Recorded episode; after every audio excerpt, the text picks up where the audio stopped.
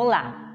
Hoje vamos falar de Noite na Taverna, o primeiro livro de contos da história da literatura brasileira. Foi publicado em 1855, no auge do romantismo, e foi escrito pelo grande Álvares de Azevedo, que, como todos vocês sabem, é o maior escritor do mal do século do romantismo.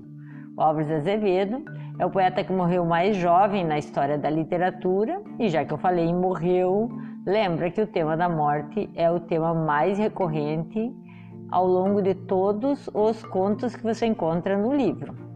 O que, que a gente vai encontrar de características as típicas do mal do século? Subjetivismo, egocentrismo, sentimentalismo, sempre tudo muito exagerado os temas, como eu já disse, evidentemente da morte, os mais variados tipos de morte, desespero, angústia e todos os que estão em torno do, da ideia do mal do século, que é a segunda geração da poesia, mas que se encontra também nos contos do Álvares de Azevedo, que é o maior poeta da segunda geração.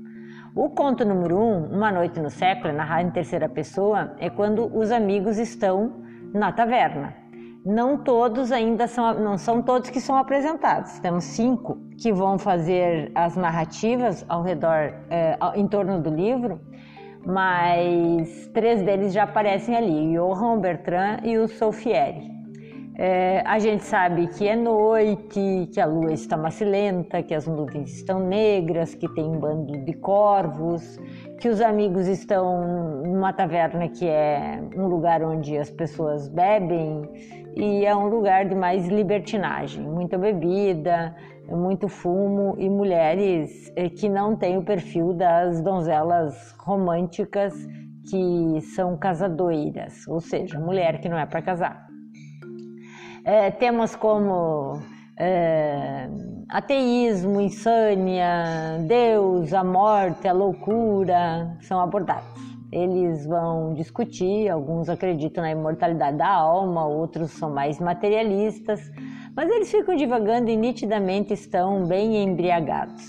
Logo, a palavra é dada a um deles, que vai então iniciar o segundo conto, onde de fato começam as narrativas de um por um dos cinco amigos. Então, o conto número dois é o nome do amigo, que é Sofieri, que é narrado em primeira pessoa. Daí a gente percebe que o, o espaço é Roma e o cenário está bem nítido no início do conto, é na alcova do sacerdote dorme Agosto a Amásia. Amásia é um nome diferente para amante. É, quase sempre o clima é aquele é, locos horrendos, que é bem típico do romantismo, noite, corvos, tempestade, enfim, e sempre muita bebida. O Sofer está narrando em primeira pessoa, ele vai dizer que ele passeava, que estava sós, daí ele vai em direção ao cemitério, daí ele vê uma mulher, quase como uma estátua pálida, e por algum motivo ele adormece. Mas enfim, não é a narrativa em si, mas é o clima, assim, de mulher relacionada com estátua, com cemitério, com embriaguez, com adormecimento, enfim.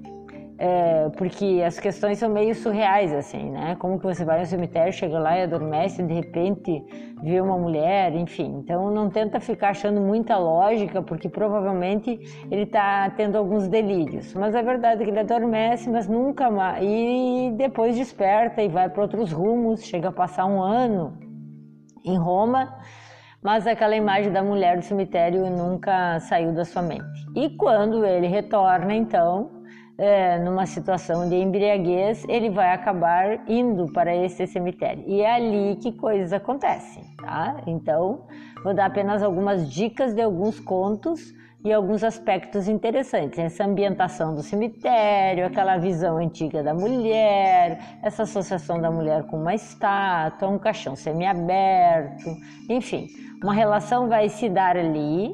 É importante você pensar nesse, nessas duas personagens, tá? E depois vir avaliando o, a questão da morte e da vida, quem está morto, quem está vivo, quando morre, se morre, enfim, tá?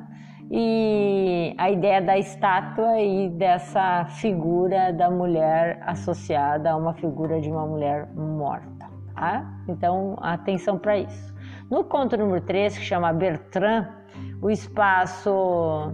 Nós temos, na verdade, dois espaços, mas ele começa na Espanha. É, se você quiser uma palavrinha dica assim para lembrar qual que é esse do Bertrand, lembra de naufrágio, tá? Tem uma frase no começo do conto que diz: Uma mulher levou-me à perdição. Bebidas, mulheres, orgias, isso se repetia sempre. E daí vai falar de uma Ângela, com quem ele teria uma relação e uma espécie de um namoro, queria muito se casar com ela, completamente apaixonado, mas algo impede que o Bertrand se case com a Ângela, porque ele tem que atender o pai lá na Dinamarca, ele fica algum, algum tempo lá, o pai vai falecer e ele vai voltar. Quando ele vai voltar, ele tenta reencontrar a Ângela, a Ângela já está casada. E é aí que começa as situações problemáticas do conto. Porque essa Ângela está casada, tem filho, e aí nós temos algumas coisas bem duras, bem trágicas, que vão acontecer com o Bertrand, com a Ângela, com os filhos e com então o marido, tá? Isso é uma das situações, porque esse conto ele vai tendo vários focos, assim. É, ele acaba tendo, enfim, tem um fim essa relação com a Ângela, daí depois vão ver o que acontece, daí tem outras relações passageiras e também trágicas, e enfim, ele começa a pensar é, em situações extremas por causa do desespero que ele se encontra, aquela questão bem sentimental, chega a pensar em suicídio, daí você vai analisar se tenta, não tenta, se consegue, o que acontece, mas daí nós vamos ter uma relação uh, interessante com um triângulo ali, que é um capitão do navio, o nosso protagonista e a mulher do capitão do navio. Aliás, a única mulher a bordo desse navio. E presta muita atenção que vai acontecer nessa relação, a forma como ele se comporta em relação ao capitão, a mulher do capitão, e exatamente como que vai ficar tensa essa relação do Bertrand é, com essas duas outras pessoas nesse trio, nesse triângulo, tá? E um, um naufrágio e um, um desfecho bem surpreendente.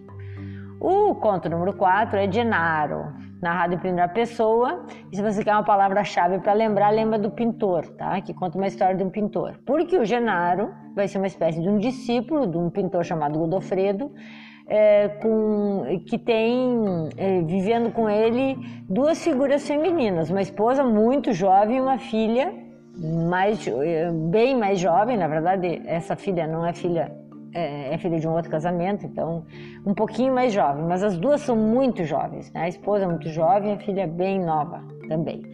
Mas é, é com essas duas mulheres que vai se estabelecer uma relação bem condenável, o leitor fica indignado, como que pode um discípulo, né? Situações é, bem de traição que o Genaro vai praticar em relação ao Godofredo, envolvendo a mulher, envolvendo a filha, ele que era um aprendiz de pintor, e daí questões muito duras, difíceis, que vão envolver alguns tipos de morte, com um final bem surpreendente, bem trágico. É, e que causa bastante impacto no leitor. O conto número 4 é Claudius Hermann, narrado em primeira pessoa também, todos são, né? Todos a partir dos nomes dos autores, narrados em primeira. É, envolve uma mulher casada também, e aqui envolve um sequestro. Tá? Uma mulher casada, um duque, uma duquesa, um castelo, um criado, uma chave, enfim e nós temos algumas questões que envolvem esse sequestro e o uso de narcótico. Tá? O Álvares Azevedo usa alguns elementos assim bem surpreendentes, principalmente quando você pensa que o livro foi narrado, escrito, enfim, em 1855. É, tem uma frase do conto que chama a atenção: Perdoai-me, senhora, aqui me tendes a vossos pés. Tende pena de mim, que eu sofri muito, que amei-vos, que vos amo muito, com paixão. E daí você vai ver o que vai acontecer na relação do Cláudios com a duquesa, com o duque, e como isso tudo vai se dar e que tipo de morte, porque sempre em cada conto nós temos alguns tipos de mortes. O conto número 6 é muito, muito, muito impactante, se chama Johan. Gostaria que vocês prestassem, é bem curto, é o mais curto do livro, que prestassem atenção na frase final do conto, porque ela é reveladora. Ela é reveladora de todo o enredo. Tá? Então nós temos no início do conto o Johan é, e o Arthur, e depois nós temos algumas questões importantes ali, né? Um jogo, uma discussão, um duelo, um anel, um bilhete, um encontro, ou melhor, dois encontros, e esses dois encontros muito reveladores e causam uma indignação por parte do leitor pela ousadia do Álvares Azevedo em abordar um tema tão forte quanto esse, ainda mais considerando a época, mas sempre muito forte, não importa em que época. Tá? É um dos mais fortes e traumáticos para quem lê. Assim, você fica num processo de indignação. E enfim, o último conto do livro, que a exemplo do primeiro, que faz uma espécie de moldura, ele amarra, que é o conto 7, o último beijo de amor. E é interessante é porque é como se é, aquela noite na taverna tivesse assim terminando no extremo, já estão todos adormecidos de bêbados, ébrios, né? E nós temos uma mulher pálida vestida de negro que adentra a taverna e que vai ser fundamental para amarrar tudo que se leu até então.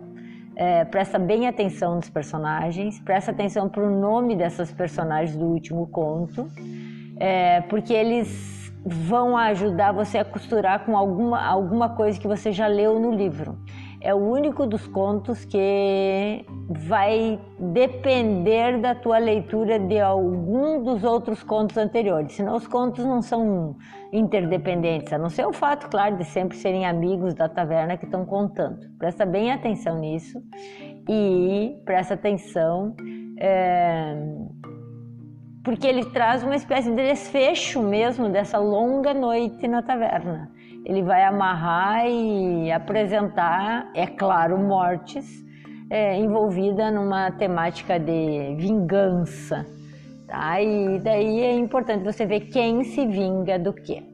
Então, este é o Noite na Taverna, um livro de contos de Álvares de Azevedo.